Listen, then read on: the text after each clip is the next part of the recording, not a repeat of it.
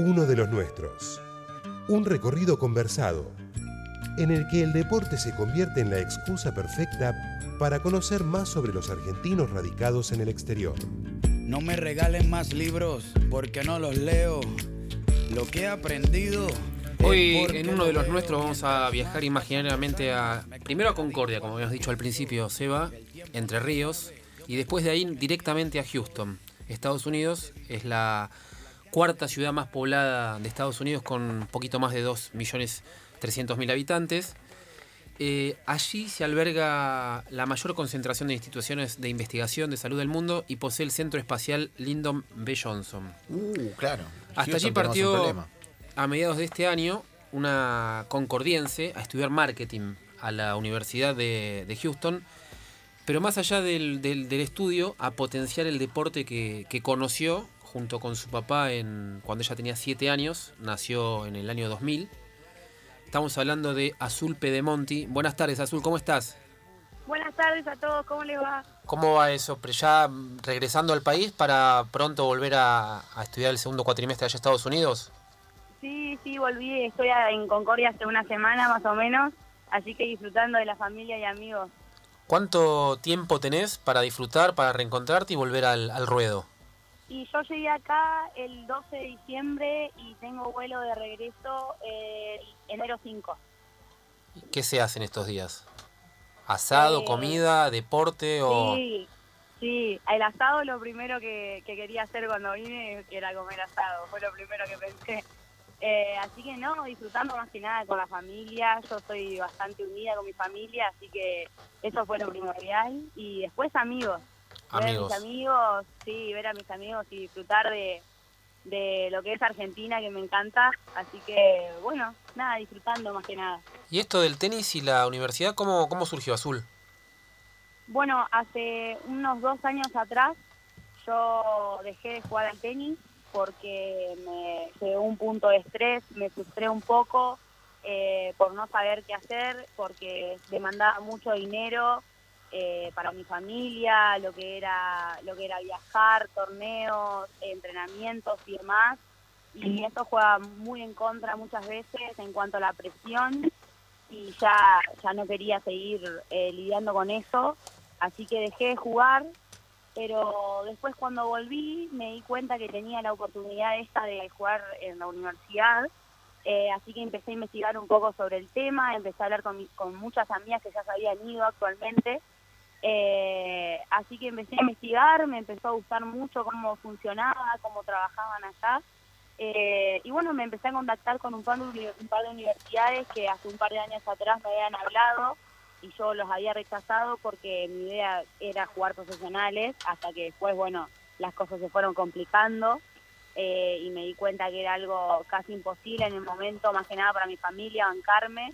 Así que bueno, empecé a investigar del tema, me empecé a enganchar, me empezó a gustar mucho la vida allá, cómo funcionaba todo y hasta que pude lograr el contrato con una de las universidades que había hablado.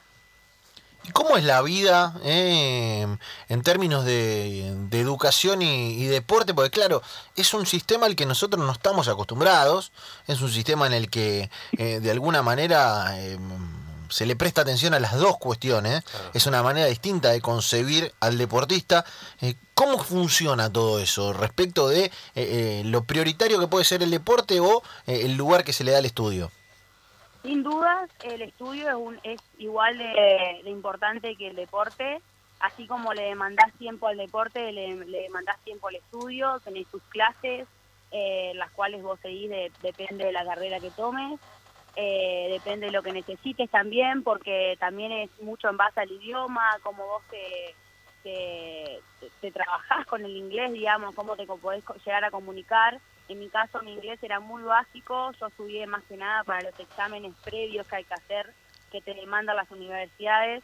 Eh, entonces me costó mucho ir eh, con el inglés que tenía.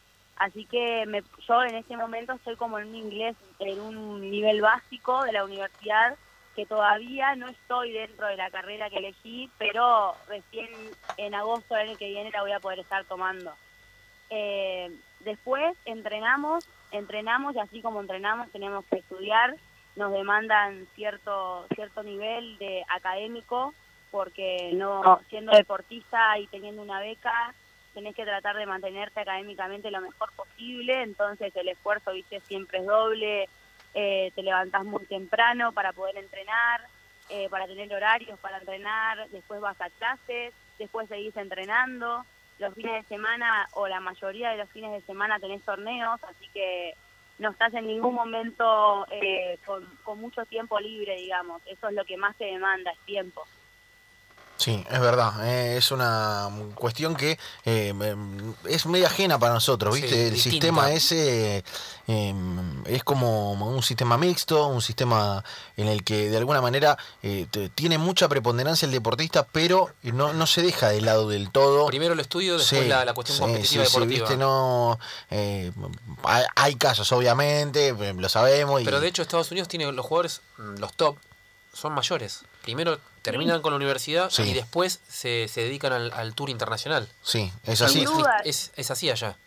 Sin dudas, y ahora es cada vez más, más común irse a la universidad, salir de la universidad y dedicarse al profesionalismo.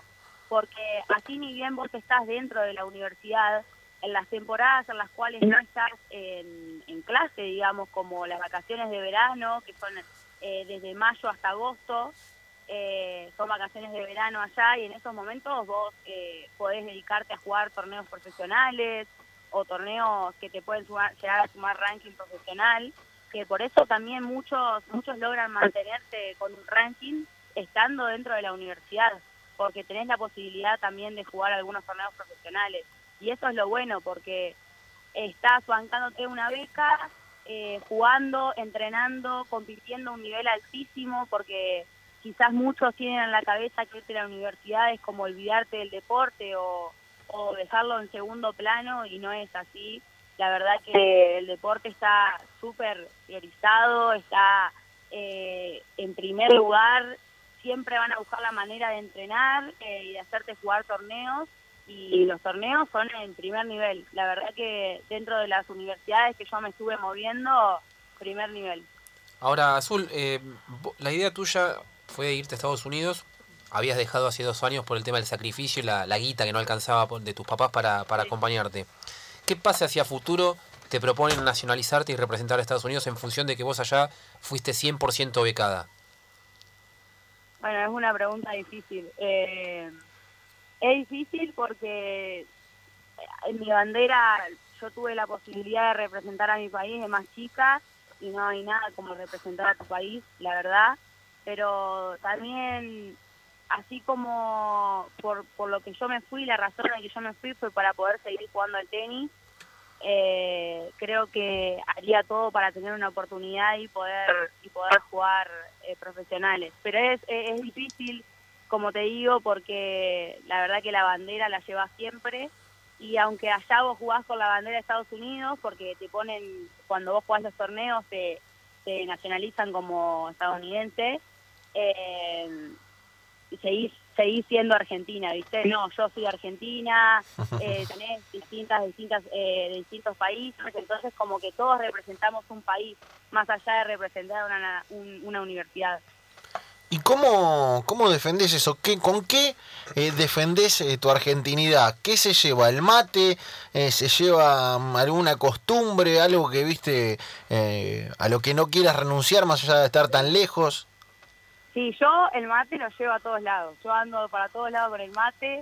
Todo el mundo me, mira raro. Eh, me tocó una vez ir al zoológico, por ejemplo, allá, y todo el mundo preguntándome qué era eso, porque lo ven como una cosa rara, no saben, no saben qué es, le ven la yerba adentro y no entienden nada.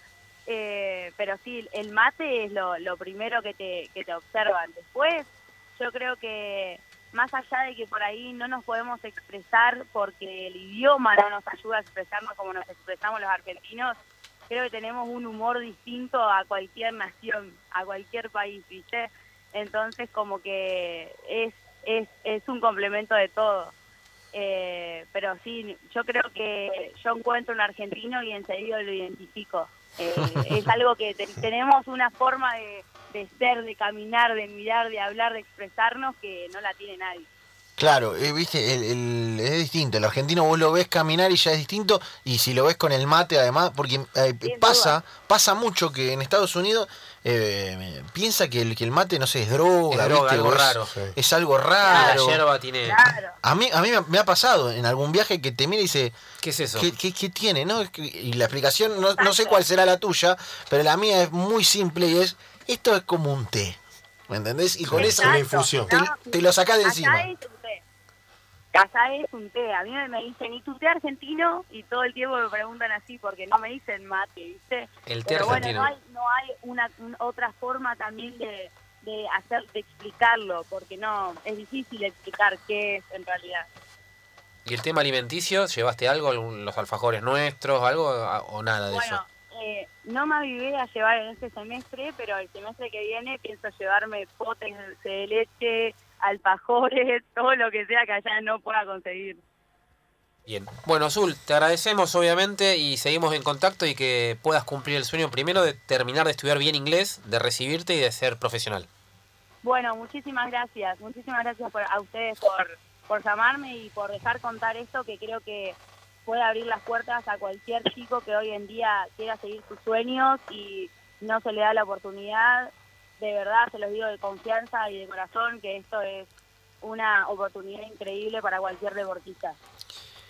Señores, uno de los nuestros, lo de cada lunes de la mano de Dami Cáceres. Agarramos un avión, nos vamos en este caso a Houston. Hemos estado por Europa, por Sudamérica y por otros países mirando y aprendiendo las historias de cómo los argentinos hacen patria por allí. Afuera, ¿no?